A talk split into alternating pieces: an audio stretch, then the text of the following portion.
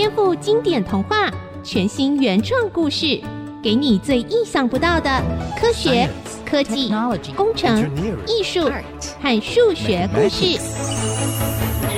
请听《颠覆故事 STEAM》。欢迎收听《颠覆故事 STEAM》，我是小青姐姐。今天呢，我们将再次来听关于三国的故事喽。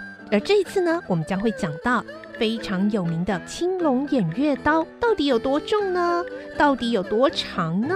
而当时的武器是如何影响三国时代的战争呢？我们从三国故事来听相关的科学喽。来听今天的颠覆故事 STEAM。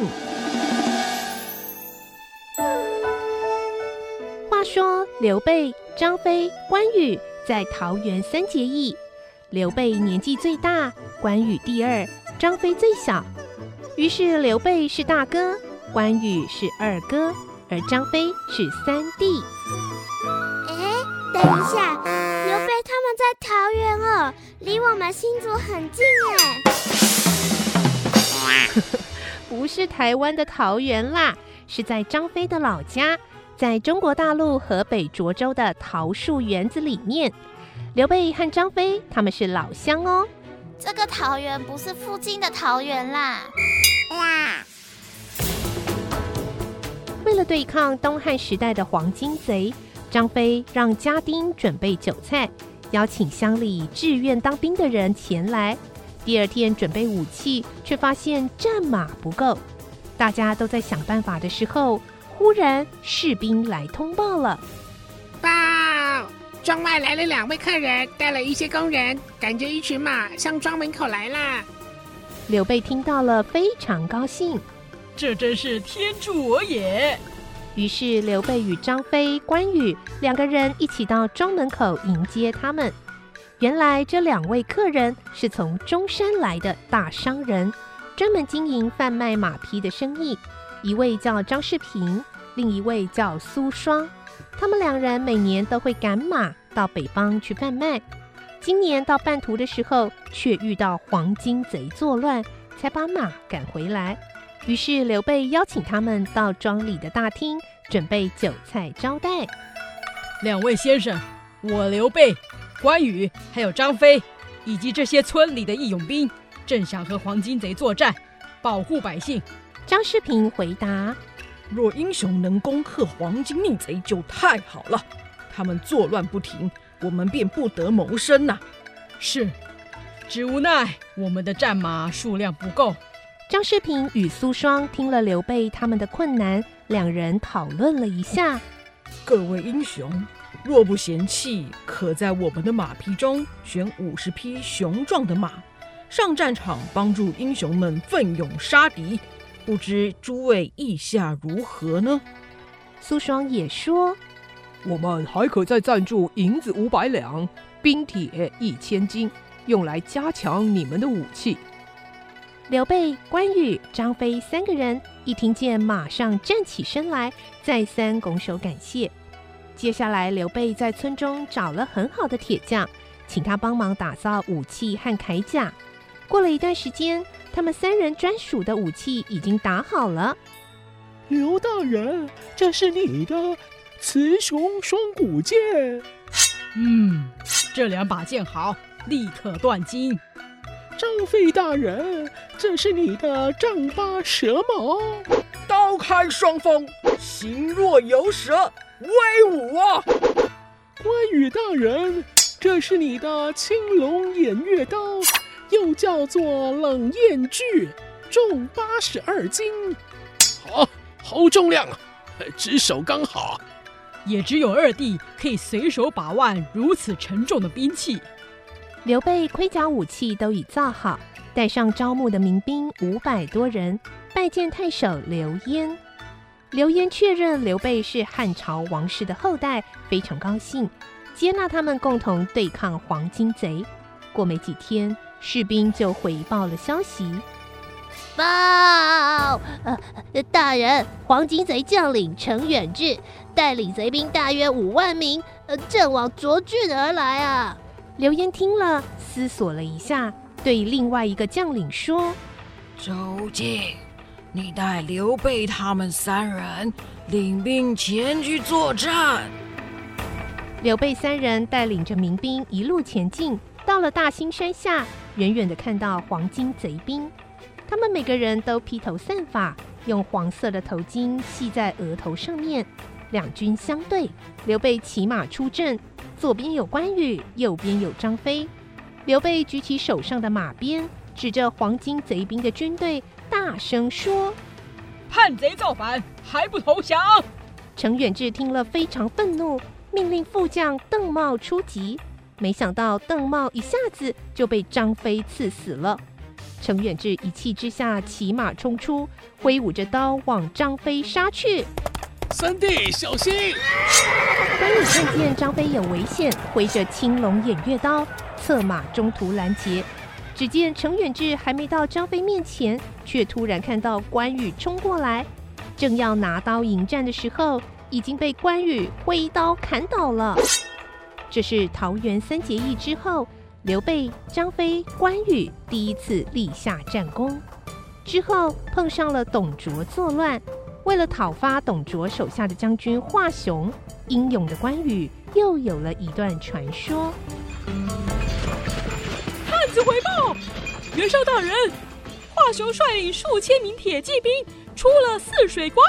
来到军寨前，破口大骂，要我军派人出去单挑。诸位将军，谁敢与华雄对战？于是讨伐董卓的阵营陆续派出将军于摄和上将潘凤，想煞煞华雄的锐气。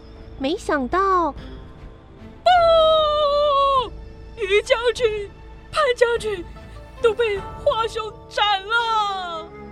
一时之间，在场的人脸色都非常难看。唉，可惜本帅的大将颜良、文丑没有到。如果其中一个人在这里，华雄又有什么好怕的呀？嘿！袁绍话还没说完，底下传来一声大呼，原来是关羽。就让小将前去砍下华雄的首级，献给元帅。在场的人全都注视着关羽。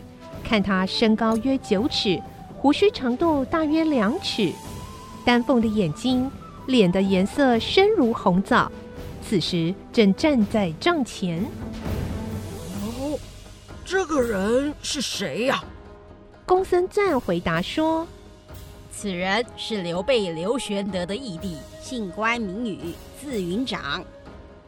他的官职是跟着玄德做马弓手。”袁绍的弟弟袁术听到非常生气，认为一个小小的马弓手口气竟然这么大，简直不把诸侯们放在眼里。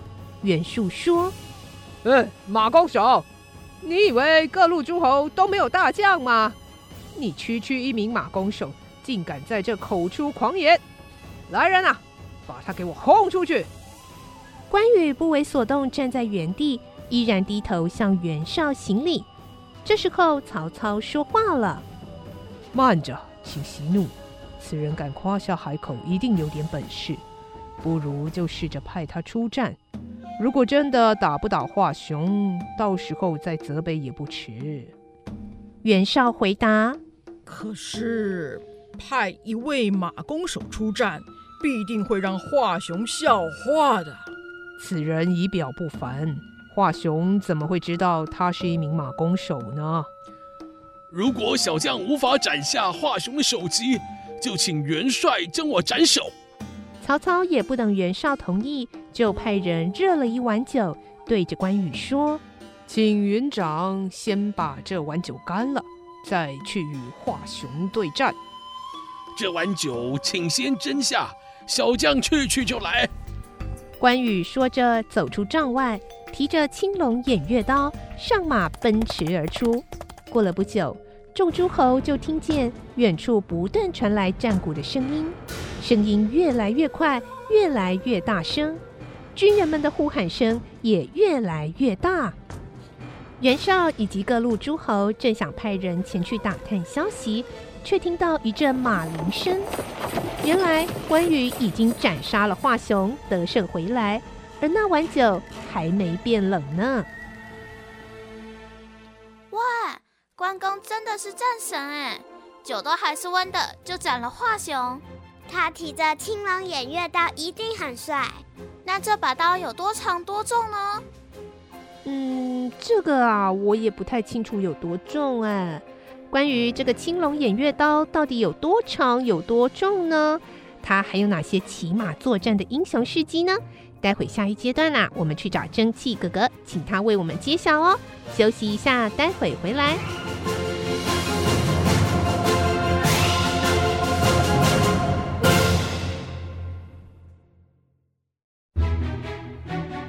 欢迎回到颠覆故事 STEAM。刚刚上一段节目最后呢，我们去找了蒸汽哥哥，还准备了好吃的点心哦。现在他吃完点心了，赶快请他为大家揭晓吧。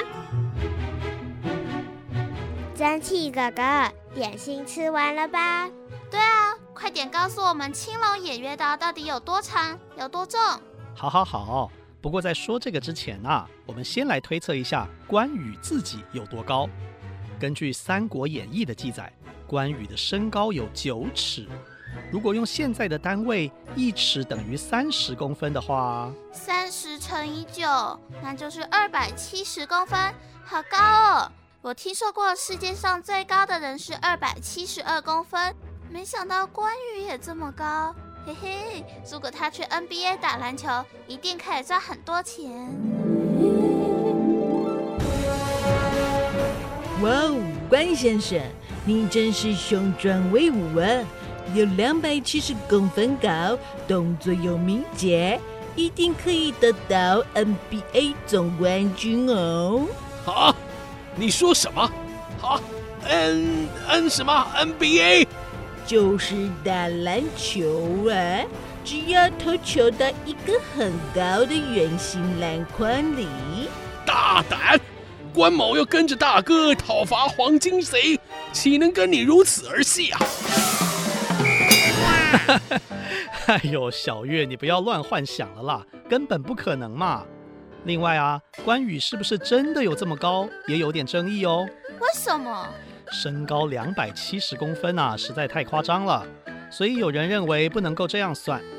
他们经过考据以后提出啊，汉代的尺这个尺的单位啊不太一样，大概只有二十二或二十三公分，不是三十公分哦。对啊。我们现在所谓的一尺三十公分，是唐代以后的尺寸。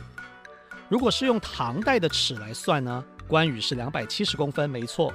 但是如果用汉代的尺的单位呢，他的身高大概只有两公尺左右，那就比较有可能喽。那青龙偃月刀呢？诶，这有两种说法。第一种推测是这把刀的长度有八尺，比关羽的身高稍微短一点，用汉代的单位算。大约一点八公尺多一点，跟现代身高比较高的大人哦差不多哦。另外一种推测不太一样，说是为了配合骑马作战，要扩大攻击的范围，所以青龙偃月刀的长度比关羽的身高还要高啊。哎，这好像也有点证据，因为现在看到某些关公的雕像呢，还会看到这个情形：青龙偃月刀竖立起来比关公还高，超过了两公尺呢。那书上说青龙偃月刀八十二斤，也不是现在的度量单位吗？对的，完全正确。用汉代的单位计算，当时的一斤啊，只等于现在的两百二十克左右。所以这把刀算起来大概有十八公斤重。原来如此。不过这么重、这么长的东西拿在手上，还可以灵活地耍来耍去，关公的力量还是很大啊。对的，对的。如果以关公的身高来算，再假设他能快速耍动这把刀，好了，中间的物理计算很复杂，我们这边就不讲，直接讲结果，它的力量大约有三点六匹马力啊。虽然这个详细的计算结果啊，有可能不同的学者会有一点不同的看法，但是不管怎么样啊，这个三点六匹马力左右，跟一般人的力量大概只有零点五匹马力相比，关公的力量还是很大的。拥有三点六匹马力的关羽，英勇故事不止这样哦。建安五年正月，曹操攻破刘备，刘备去投奔袁绍，而关羽被曹操抓住了。曹操爱才，厚待关羽，拜为偏将军。传说中还把赤兔马都送给他了呢。所以现在刘备和关羽在敌对阵营吗？对的，关羽为了保护刘备的两位夫人，只好向曹操投降。而刘备投靠的袁绍派大将颜良进攻在白马这个地方的太守刘延，曹操就请关羽前来白马坡助战。元长，你看，那边那位穿着袖袍、披着金色铠甲的，就是河北名将颜良。哦，这么招摇，目标明显。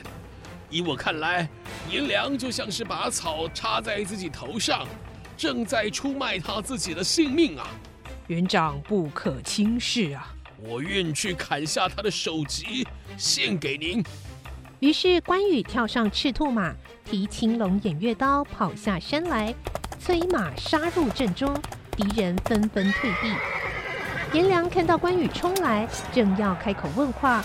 却想不到关羽骑着赤兔马，居然来得这么快，措手不及，被关羽一刀斩于马下。袁绍军队看见主将被杀，都乱了阵脚。曹操军队趁势攻击，大获全胜。将军真是一位神人啊！后来曹操把关羽斩颜良的功劳上奏给汉献帝，献帝就封他为汉寿亭侯。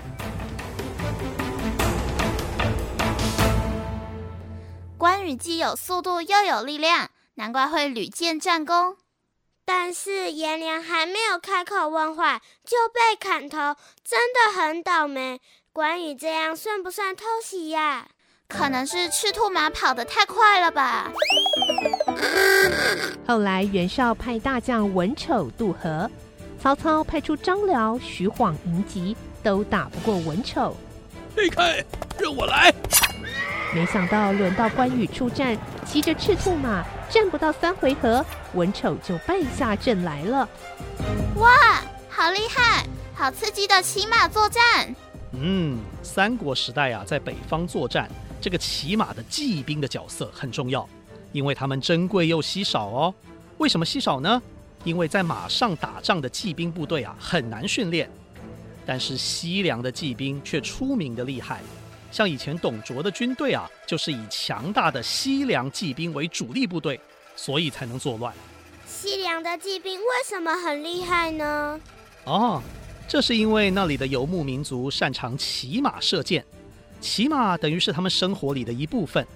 骑上了马以后啊，比站着的人还高两倍，打仗自然比较占优势喽。汉人虽然也有养马，但是不是整天都在马上面。碰上这些游牧民族，哇，骑马作战机动性很高很快啊！汉人打起仗来就很吃力啦。因为游牧民族已经习惯在马匹上行动了。那汉人为什么不使用马镫呢？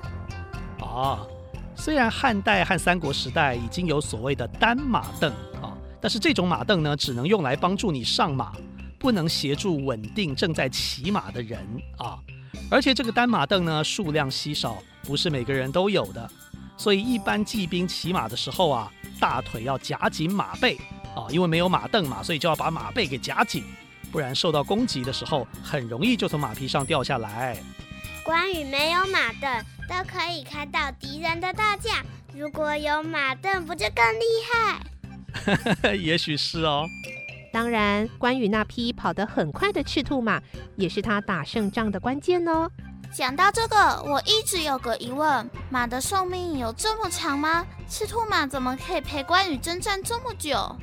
哦，好问题，我们来看看年代表吧。嗯，赤兔马最初登场是西元一百八十九年，是由董卓送给吕布的。后来辗转这个马就落到关羽手上啦。啊、呃，那我们再看看年代。关羽死的时候是两百一十九年哦，减掉前面一百八十九，已经过了三十年。就算赤兔马刚出场的时候才三岁，到了西元两百一十九年就是三十三岁。三十三岁的马，差不多等于人类九十三岁的老爷爷了，怎么可能还出去打仗呢？原来关羽战死的时候，那匹赤兔马已经是老爷爷了，难怪关羽会被打败呀。哎，不是这样的吧？我想啊，说不定是有高明的养马人养出了三代赤兔马。我是赤兔马爷爷。我是赤兔马爹爹。我是赤兔马儿子。我们是赤兔马家族，呃，关羽忠实的好朋友。哈哈，对，赤兔马应该不是同一只哦。今天这个故事真的让我长知识了。三国故事听起来好神，如果生在古代，我也想学骑马、射箭，当一个女将军。哎，帅哦！有时候我也会想啊。如果是我生在三国时代，会是什么样的角色呢？你应该是军师孔明。哪有那么厉害啦？喂，志气哥哥，你的表情也太得意了吧？哎，难得被称赞嘛。那是因为你都不运动，一上马就被击倒了，好吗？哈，吼！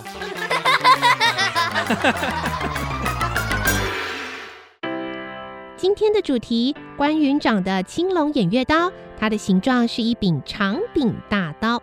其实不必说到兵器，像我们生活中的扫把就有一只长长的柄哦。这是为什么呢？今天最后，我们就让蒸汽哥哥邀请专家跟我们讲一讲跟长柄相关的物理学哦。各位大朋友、小朋友，今天呢又要来探讨一下物理学，邀请到台大物理系的高永全教授哦，讲到关公的青龙偃月刀，其实很有意思。青龙偃月刀有一个长长的柄，平常可能看不到偃月刀啦。不过呢，我们都会知道扫把，平常小朋友用的扫把也有一个长长的柄，里面是不是有一些共通的物理的原理呢？是的，其实我相信，我们如果懂为什么我们用使用扫把扫地，大家就可以理解。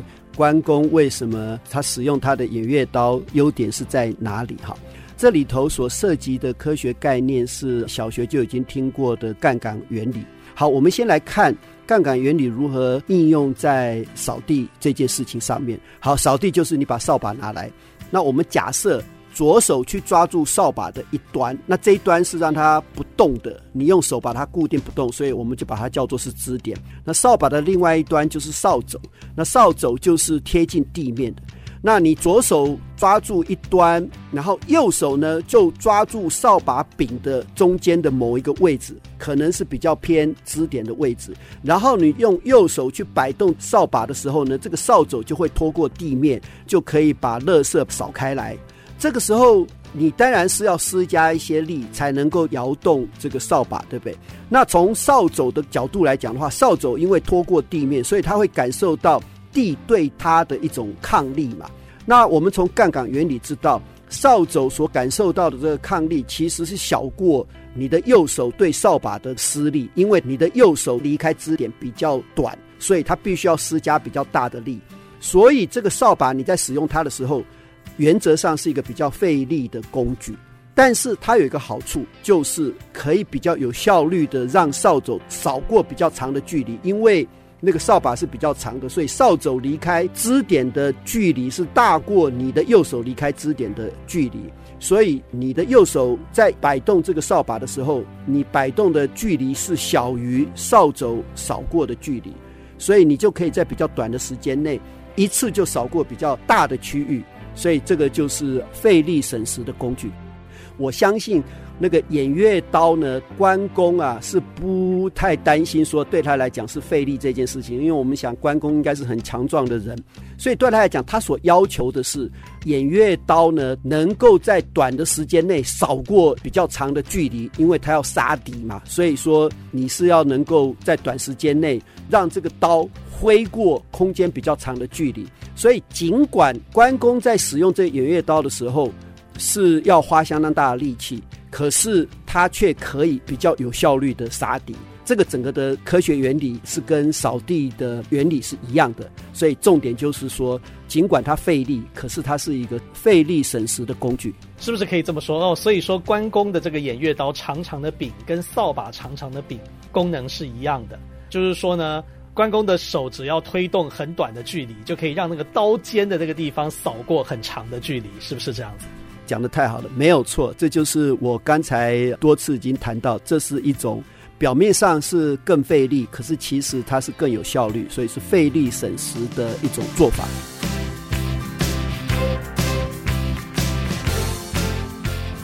本节目由文化部影视及流行音乐产业局补助制播。